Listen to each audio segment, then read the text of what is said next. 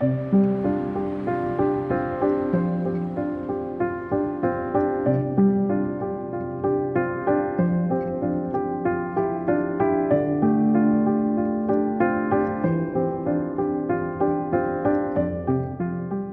位好，这里是为深夜电台，我是小程。明天我就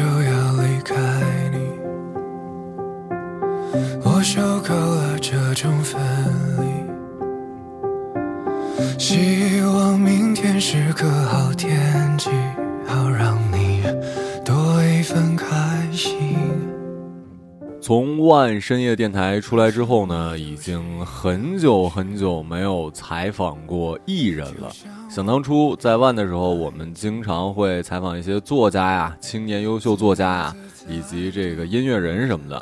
可是出来之后呢，基于我和慧莹实在是朋友圈没有那么那么的厉害。慧莹完全就不认识什么艺人啊！据我所知，我是说私交那种，应该是不认识什么艺人的。然后我呢，只认识一个特别不知名的艺人啊，他叫杜大发。如果稍微听节目多一点，应该会经常听到我在节目里聊起这个人。他虽然不怎么样，但是呢，他公司有一位同事啊，也是一位算是新艺人吧，特别的有才华，极力跟我推荐。然后，嗯，很高兴今天请到了我们的为深夜电台。创刊第一位艺人的采访节目，然后先跟大家打一招呼吧。哎，呃，大家好，我是王子。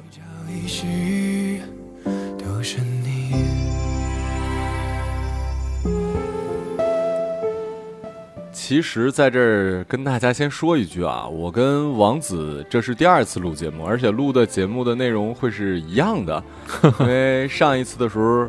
一方面是我表达没清，另外一方面，王子也理解出现了一些偏差。我们在上次录节目录了一个多点儿，结果嗯没法用，所以我们今天要硬着头皮再把上次聊的内容再聊一次。至于能不能能不能呃，不过也有好处了啊，就相互比较了解了，已经不会那么陌生了。但是有些问题呢，还是要问一些的。我尽量把那些官方的问题抛掉一点。那个。呃，王子先说一下这个名字的由来吧。就这不是艺名是吧？上期因为我实在没有办法装作完全不知道的样子。嗯，行，对，呃，名字是真名，就是身份证上的名字，从小就叫这个名字，是爹妈给的。我刚才说的，也就是说你是一个音乐人，你能说一下自己主要是呃是什么什么方面的，然后主要是什么风格的呀？好，呃，是这样，就是我大学学的是音乐制作。那么在大学期间，大概大三、大四吧，开始大家同学之间就会一起写歌什么的，自己也会试着，因为小时候学过钢琴，就会以键盘为基础吧，自己瞎哼一些歌。那慢慢就开始写歌。其实主要的在今年之前，主要的工作其实都是词曲创作，然后加上一些制作啊、编曲啊什么的，为一些艺人、一些电影、电视会写歌。到了今年开始，就有了，因为有了发专辑的打算嘛。就开始会想要自己去唱自己的歌，自己去发表自己的作品，因为一直以来是写了歌给别人，写了歌给别人。那我觉得，如果自己拥有这个机会能去发的话，有更多的掌控权嘛，自己也对作品可能有一个相对以作者身份、作者角度的一个诠释，可能跟别人唱会有一些不一样。所以加上我年纪今年已经二十八岁，九三年的，我觉得再不做，我可能怕后悔吧。我觉得，所以尝试一下。就想要发一张自己的专辑，然后音乐风格还是基本以流行为主，但是，嗯，我会认为自己的流行流行的这个风格不会偏向特别上口好记，或者说是我们所谓的叫拔辣情歌，就可能不是那个风格，我觉得会相对小众一些。然后我也喜欢一些迷幻摇滚，一些英伦摇滚也会有这一部分的元素在里面，对。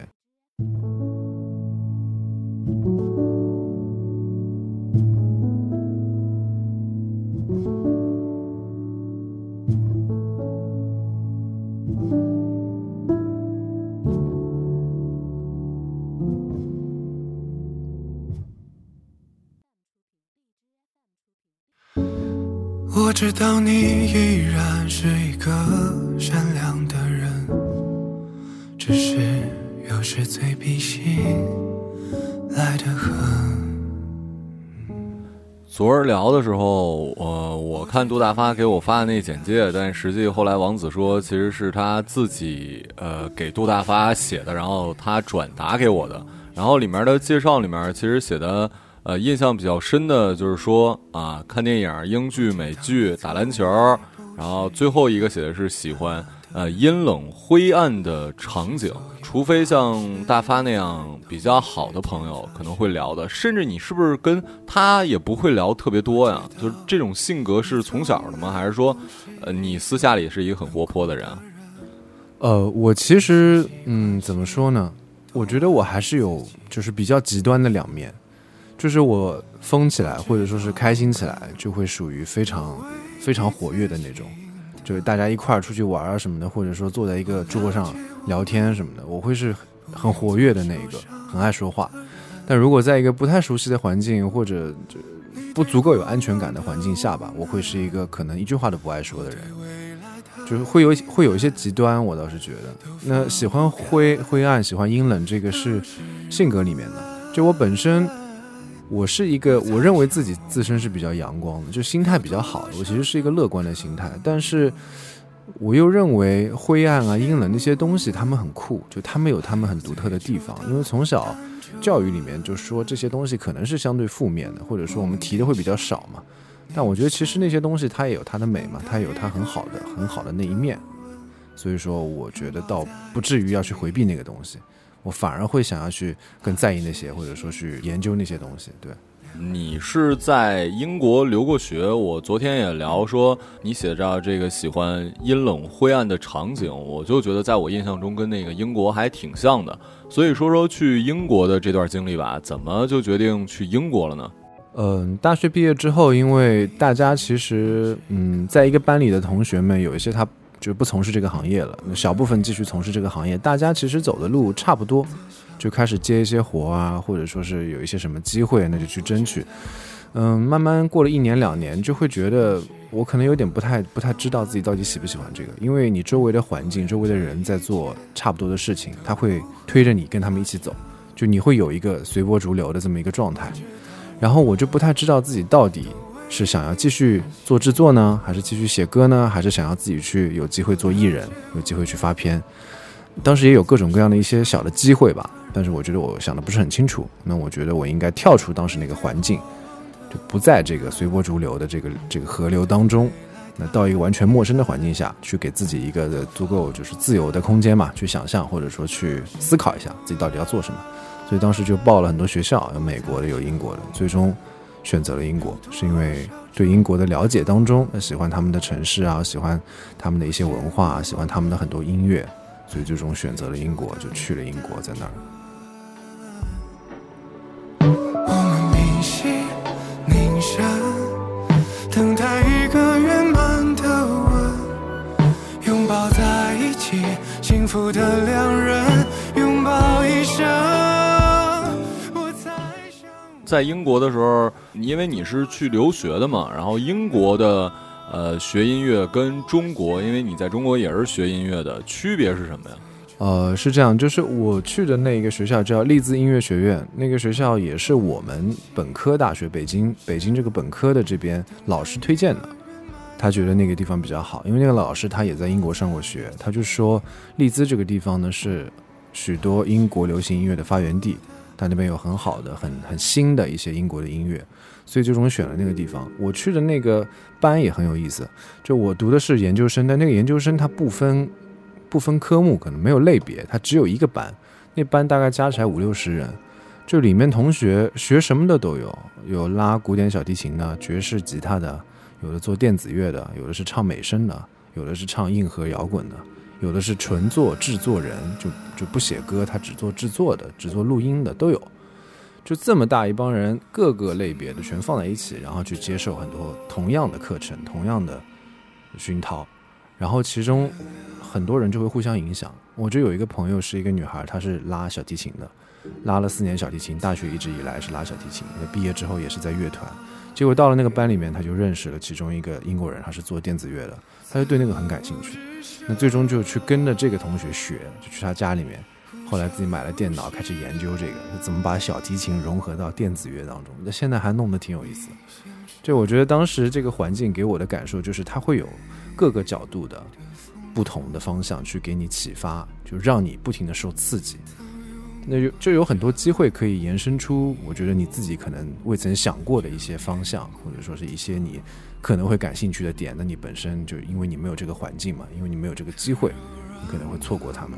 所以当时那个学习的环境，我是真的是很喜欢。每一块都想想，也不想想，都是你的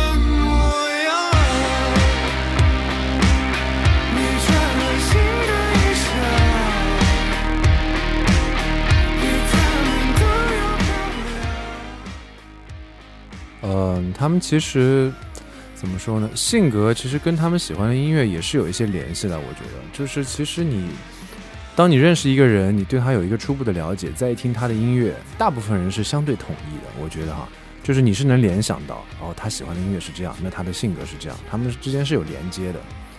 嗯，那边其实有一个好处就是。他因为在欧洲，离欧洲非常近，所以那里有非常非常多不同国家人。我们那个班里面就有很多，就不说英国本地，什么爱尔兰、苏格兰，加上英格兰，加上呃韩国人啊、日本人啊，我们亚裔的、香港人、台湾人，那都有。新加坡、马来西亚啊、印度、巴基斯坦，就各种意大利什么的，挪威、北欧好多。我那边还认识一个挺好的朋友，他是挪威小哥。嗯，他就是他就是也挺有意思的。他这个人，你会感受到在那儿的人学习音乐的时候，他是没有一个压力在的。我觉得在我们国内哈，你要说你是学音乐的，大家首先可能会觉得你挺特别的，你学的这个类别是相对特殊的，是一个小众的职业吧，算是。但是大家第二反应会想说，那你的收入稳不稳定呢？你能你能赚多少钱呢？或者说你一辈子都做音乐吗？有没有保障呢？我们会会考虑这些东西。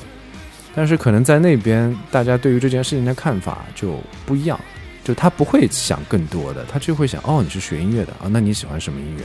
那你有什么音乐能给我听听吗？他可能不会连接到现实，就马上就变成你能不能生活，能不能生存。所以那个挪威小哥他很有意思，他有一个女朋友是英国人，他呢就住在女朋友的家里，每天早上跟女朋友她妈妈喝咖啡聊天吃早饭，然后过来上学。就我觉得这个在我们国内还相对少见吧，就是还是男女朋友的时候，而且没多久，就可能一两年时间的这个男女朋友关系，住人家家里，早上跟人家妈妈聊天，就聊各种天南海北的。然后呢，他就会去卖唱，就是我们在我那个城市，包括英国很多城市，他们会直接你可以拖一个小音箱，拿着乐器直接上街去卖唱，就挑一个人多的地方。双休日人人特别多，他们去商场门口啊什么的，我还陪他去过一次，帮他拿麦架啊，拿什么谱架，拿音箱，看他在那儿卖卖唱。那他就很有意思，就是他会一直卖唱卖唱卖唱，可能两周时间左右。然后呢，两周之后他女朋友过生日了，他会带女朋友去一个非常好的温泉酒店，就可能要比方说呃几百磅一晚，就一两两一两千或两三千一晚那种酒店。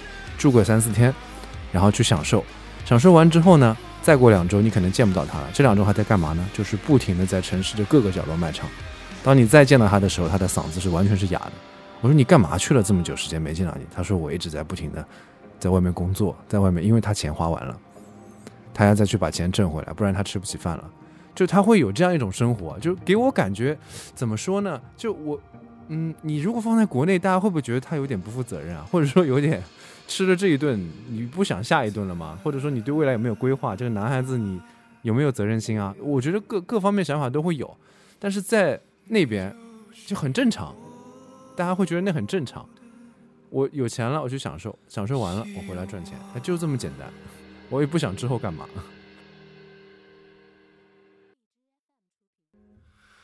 深夜柔软的枕边，编织浪漫的语言。就这个真的，我最近的感受是非常之强烈的。就以前是，我会有一个疑问：他们这种状态，你在多大这个状态？其实，在国外大家都不会觉得奇怪，是吧？嗯，给我的感受就是大家。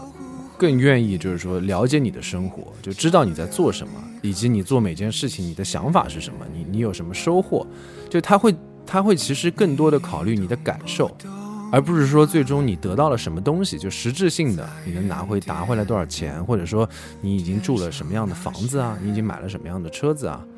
你最后小孩结婚怎么办呀？你的小孩上学怎么办？他不会有很多现现实问题，对他更多的是考虑你的感受，就你你这段经历是怎么样的？他们更感兴趣的是故事本身，就其实。一生，一生让你做主演。故事任由你撰写，我只有我的一切。一切换你的真切，在无动于衷之间。我倒是有把周杰伦给他们听，因为他们其实我说实话，就是在在我当时的那个记忆和环境下，我认为他们对中国音乐了解是非常少的，他们基本不太知道中国人是做什么类型的音乐，以及我们什么人是有名的出名。他们知道成龙。他们知道李连杰这些，他们演员章子怡他们，李小龙应该对李小龙当然知道，就是各种这方面的演员或者是什么国际巨星，但是音乐好像还真没有。我说周杰伦基本上没有人知道，只有说有些听过，或者说有一些歌他们知道中国有一个人很火，那个人怎么样怎么样，他是说唱啊什么的。所以我给他们听一些中国的歌，他们会认为基本上他们给我的感受是，他们认为这个歌呃还好，就就基本他们是这个态度。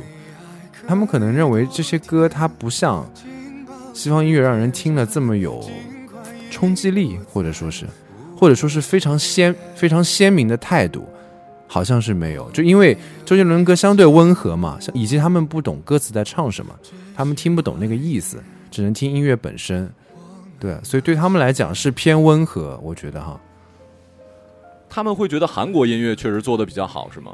因为那个电子乐很鲜明嘛，就是像我说，他其实对于音乐风格本，因为当他听不懂歌词的时候，他听的只能是音乐性嘛，只能是音乐本身那个听觉上的东西嘛。所以说，音乐的风格对他们来说很重要。你听到非常直接的电子乐，是他熟悉的电子乐，就是其实其实您刚说那个韩国，他很多音乐做的挺好的。其实韩国它电子乐不也是很多从美国来的嘛？就是大家也都是从听了欧美的音乐。对，然后变成自己的，加上自己的文化，变成自己的东西。所以说他们在听那个东西的时候，他们是熟悉的。但是反而我倒觉得华语流行音乐啊，除了之前比较早的那些香港，他们从日本或者从哪儿，他们他们有买那些歌过来用的嘛。但是我们自己之后衍衍生出来的属于自己的风格，他们不太熟悉，就他们不太会一下一下听懂，哎，这是什么风格，或者说这大概是一个什么样的情绪。当他不懂歌词的时候，他就是没这么直接，可能对他来讲。而且我觉得咱们华语好多歌，它歌词太重要了。就是我觉得汉语是一个真的是很很伟大，对，是一个很伟大的发明。所以当你去掉歌词之后，它还是会少掉很多色彩。我觉得。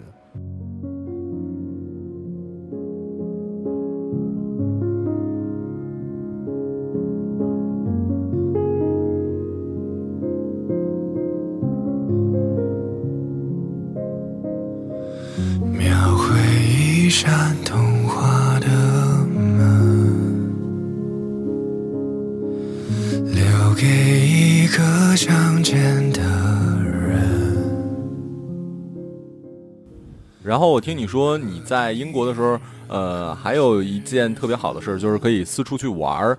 然后你去应该也去了很多地儿。然后这些地儿的话，你最喜欢的是哪个国家或者哪个城市啊？这些地儿我去了，比方说像啊，就英国自己里面的去了。苏格兰我其实很喜欢，我很喜欢高地，因为那儿灰暗阴冷，那就是我喜欢的灰暗阴冷。有挺多有挺多高地，像那个《权力的游戏》很多就是在苏格兰拍的。我觉得景真的太棒，那个地方太棒了。嗯，加上还要去其他的，比方说像意大利啊、德国啊、像丹麦啊什么的。就丹麦，我个人很喜欢。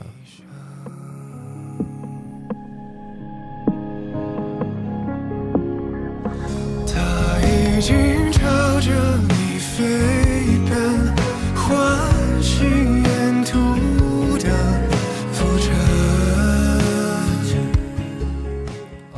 是这样啊，就我一个个说，意大利首先很帅这个事儿肯定不是的，就是其实你看某一个地方有很帅的人，那那都是小部分。我包括韩国这么多 idol 对吧？这么多韩剧，就是让多少少女痴迷的韩剧的男主角，我都问过韩国同学，他说那些人在韩国也是非常非常少的。就韩国欧巴，他们的确是爱捯饬，他们很很会打扮，他们很会就是护肤。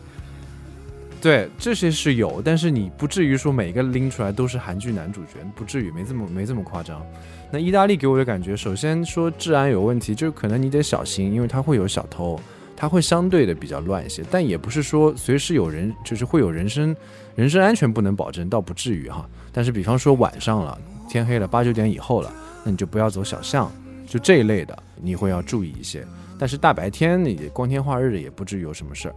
小偷小摸呢，在在英国也有，在牛津街上，我跟我妈走路，就甚至三个女的，就是也是中东打扮的那些女女的，就直接跟在你后面，然后两个人可能在两边，一个人就直接掏兜，掏完兜一个传一个，一个传一个，就这么跑，就也有这种的，英国也有，意大利也有。我我其实发生一个事很讽刺。就是我在意大利的时候，我当时刚买一个新的相机，是为了我去苏格兰拍照用的。我自己当时赚了一点稿费，自己买的还不便宜，两万块钱一个相机加镜头，我就带着这个相机就去意大利，就一趟旅游，再去德国，后来准备再去别的地方了。但是到意大利之后，因为那儿说治安不好嘛，那我就朋友也嘱咐我嘛，我就全程把这个包捂得特别紧，在走过那种人群很多的桥啊，或者说晚上的时候啊。我就一直捂得特别紧，最终呢，在意大利没事儿，没有丢，我把它保住了。但到了德国的时候，因为德国它是个发达国家，大家都知道嘛，西方国家，就是特别是我们去的是西边儿，就是西边德国的西边会更好一些。然后到了西边之后，而且我有一个经历是我自己十四岁从中国，我在我去了德国生活了一年半，所以那个地方对我来说是有一些回忆的，就我对那个地方是稍微有那么一点亲切感，因为我小时候在那儿生活过，所以回到那儿。在在见到了当时的朋友，就他一直生活在德国，他带我们再出去玩。那其实那一天我是非常放松的，就离开了意大利，到了德国。那天阳光明媚，在大家知道啊，这个外国人天气一好全往外跑，就特别是到夏天天气一好全。全对啊，全脱了光膀子，直接躺在草地上晒太阳。他们喜欢这些东西。那那天就是莱茵河边长长的一条河，坐满了人，非常非常多人。台阶上、草地上，大家喝啤酒，在那野餐什么的。那我跟我朋友就坐在那儿喝点东西，聊聊天什么的。结果就相机放在一边，那我我跟我朋友在聊天。结果呢，从我们的左边来了一个小哥，是土耳，大概是土耳其人，问路，火车站怎么走啊什么的，我们就给他指路啊，指指指路。结果指完路他走了，过了一会儿我再一回头，在相机放在右边，右边右边就没有了，就其实就是右边当时有一个同伙，左边的问问路，问完路右边当时就把包顺走了，我的驾照，我的各种什么东西全在里面就被偷了，我当时觉得特别讽刺，就是我危险的地方把它保住了，结果怎么放松了警惕呢？到了德国我的东西被偷了，就还是挺难挺难受的。生命将人生一句一句一句唱成了歌曲，一声一声念我姓名。当时光一滴一滴凝聚成雨水落地，在剧情一呼一吸间悄悄留下痕迹。也许是一生一世都填不满这记忆，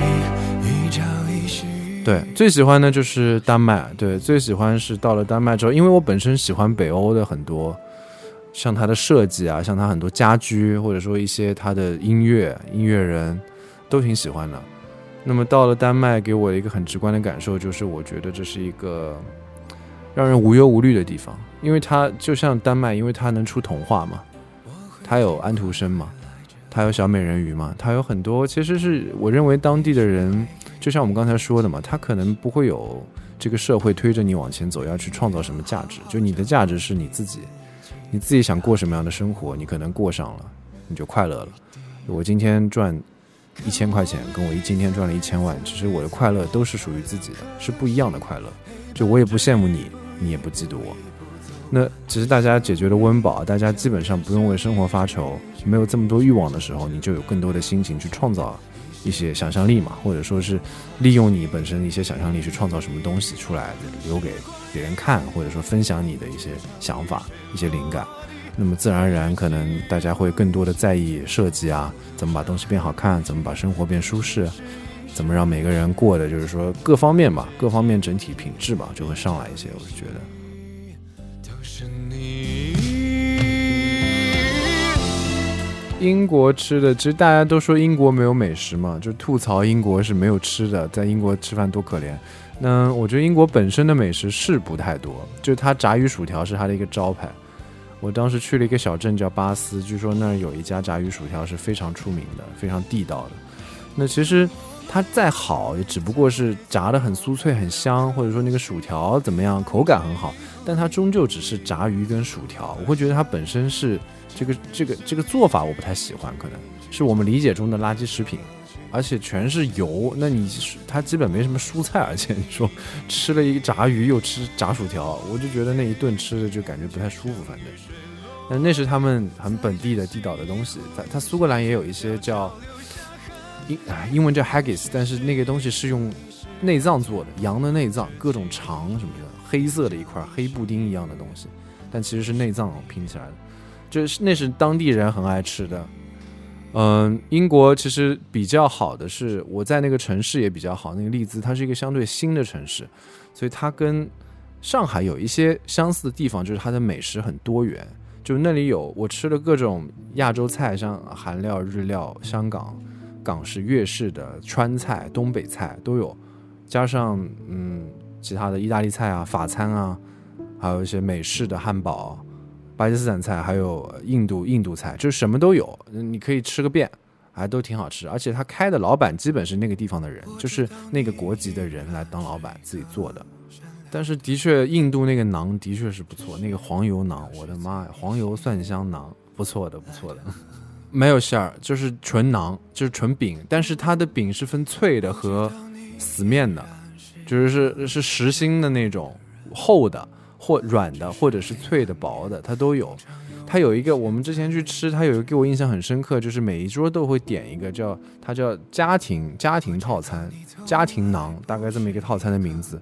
就是一个架子，把把把四片馕挂在一起，每一片馕都大概有，我想想看拿什么来比喻，大概有个 A 四纸，差不多差不多，大概有这么大，大概有这么大，一个长的椭圆形一个馕，挂四片都是有薄有厚，然后就是不同味道的，那你就自己撕着吃，撕着然后蘸着咖喱蘸着肉吃，都这么吃，各种味道还挺有意思。你说到这个馕，我就想到了这个披萨饼嘛，就是意大利的披萨跟必胜客的披萨区别应该还是有的吧？嗯，对，意大利给我感受最最大的这个披萨就是它的料足，就是里面有非常非常多各种肉、各种蔬菜、各种各样，而且很大。它的披萨就是我们可能因为吃吃披萨不会太频繁嘛，我觉得，而且我们是性价比跟那个比的话，我觉得那个会更更性价比更高。就是它不贵，它是一个大家都能吃得起的东西，而且是相对便宜的东西，但是你一定能吃饱。我们这儿其实料不太多的，我我觉得啊，必胜客的料它是其实是不算多的，特别是肉的那种，它肉其实没几片，但你在这儿真的是它给你足足的料。上面堆满厚厚的，我认为我们国内的披萨饼的味道相对单一，就你选一个什么馅儿，它基本就是那一种味儿或者一两种味儿。但是那儿你吃总总感觉它是吃到嘴里就是有各种味道混在一起，还挺好吃的，混而且混的挺好吃的，有菜啊，有什么有有酱或者有芝士啊，或者还烤那个饼，它本身那个披萨的下面那个饼是用什么什么料做的，还不一样的面还都是。那丹麦呢？最后你最喜欢丹麦？丹麦注重美食吗？或者说他们那儿有什么特别的吗？嗯，因为我在那待的其实不是很久，我吃的也基本是像就是所谓那儿的大众点评上面找的比较好的，基本是吃一些肉啊，吃一些什么的。因为在丹麦，他他给我的感觉就是，除非你去一些非常高档的餐厅。吃那儿的米其林什么的，我那我在那吃了一顿，就是那个你就说不清楚是什么了，因为它会有很多创意在里面，或者它很有设计在里面，你可能吃不出来那是什么菜系，或者你都不知道那是什么东西。那食材他得给你解释嘛，你才知道是什么做的。但是如果本地的，像我们去当地的有市场，他们那边有很多市场，那市场里卖花、卖鱼，或者说是卖卖菜，还有很多小吃，还有很多开店的嘛。那他会基本上有的，也就是土豆啊，或者说一些肉丸子啊，或者是肉啊，烤肉啊，烤鸡啊，就那些的，基本是我吃到的是那些。我们还中间还闹了一个笑话，就当时出去早上起来起来晚了，想找一家东西吃嘛，结果就找了半天找不到一家好的，就是就说就近嘛，就住的那个附近民宿附近街道找找一家，结果就走走到路口走到一家店，看上去还不错，一个餐厅小小的，就看着很像是有点像我们国内农家菜这个意思，就你会感觉是当地人开的，然后比较比较家常的那种感觉，想进去吃，进去一坐下，老板说你们不能在这吃。我说为什么不能在这吃？他说因为这是给流浪汉吃饭的地方，就所有那些无家可归、吃不起饭的、需要社会补助的人，他们可以每天免费到那去吃饭，但那个地方只对他们开放。那你在环顾四周一看，好像还的确是大家 好像是的确是像流浪汉的打扮，那当时就走了，就出去了。但是这件这件事情印象也挺深刻的，就是。这这个城市、这个国家，它会有专门的这样的地方，提供给这样的人，给他们吃饭，而且做的那些菜，什么沙拉、鹰嘴豆啊，也有肉啊，有主食，就感觉还挺好，倒不是对付的那种，就真的是在做饭，做做好吃的给他们吃。是。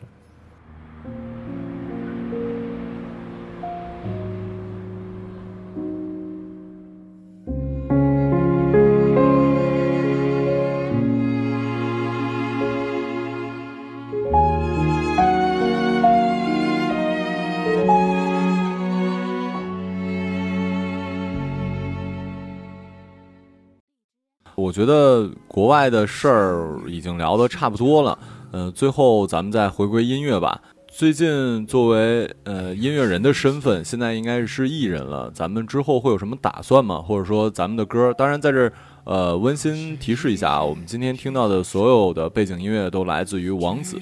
如果大家还想听你的歌的话，因为我们还在聊天中嘛，可能想单独来听，是在哪个平台呢？或者怎么搜索才能找到呢？平台的话，我们是全网基本上都有的，就是什么酷狗、腾讯、网易云那些的。我自己基本就是习惯用网易云，可能网易云上上的多一点。然后大家搜索名字的话，就是王子，但后面有一个 Z I O N E Z One，有这么一个英文在后面。就加这个是因为叫王子的的确比较多，就你搜王子可能不能马上不能马上搜到我，所以要加一下 Z I O N E 在后面。呃，那最近像演出什么的，反正还在规划中是吧？还没有确定的，比如什么时候 live house 或者音乐节？是是，暂时没有。我们只演了一场，到目前为止，在杭州演了一场，正好是在我家乡，在那儿演了一场，其他倒没有，就是只有专辑上线了，然后再找一些机会吧，能够演出或者有一些适合的节目，也想去上一上，就更更好的推广吧，更好的宣传吧。行，那就大家如果想关注王子的话，就关注他的微博吧。然后他的微博王子加 Z I O N E 是吧？呃，那就感谢王子来参加我们这期节目。然后我也说了，第一次参加我们节目的艺人之之前有一个。不是特别红，已经红了。然后希望你作为我们电台的第一个也能红，你一定得超过杜大发，让我身边有一个大红的艺人朋友，不然的话，他我觉得是没什么太大戏了。我努力，我努力。行，那感谢王子参加我们这期节目，那我们下期节目再见，拜拜。好，谢谢，谢谢各位，谢谢。无声无息，却有迹可循。找到我，就能找到你。为深夜电台首批周边 T 恤现已上线，淘宝搜索“为深夜电台”，预售期下单还有神秘礼物赠送哦。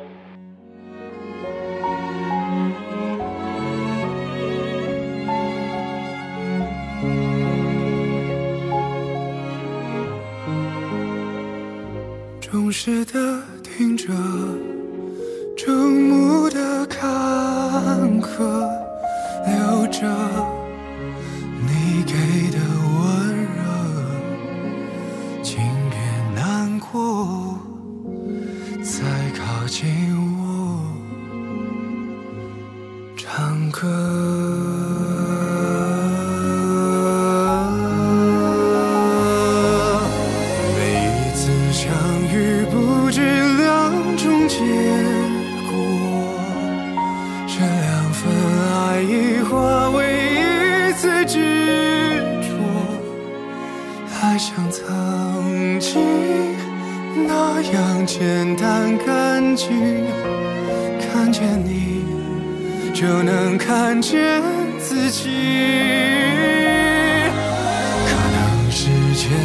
太过曲折离奇，才得以换来此生不期而遇。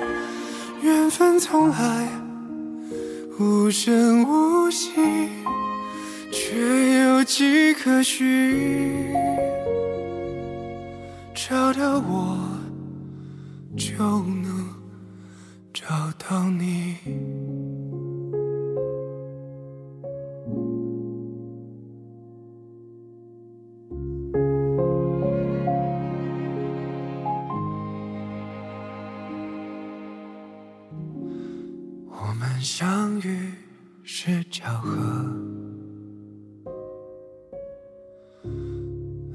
实现。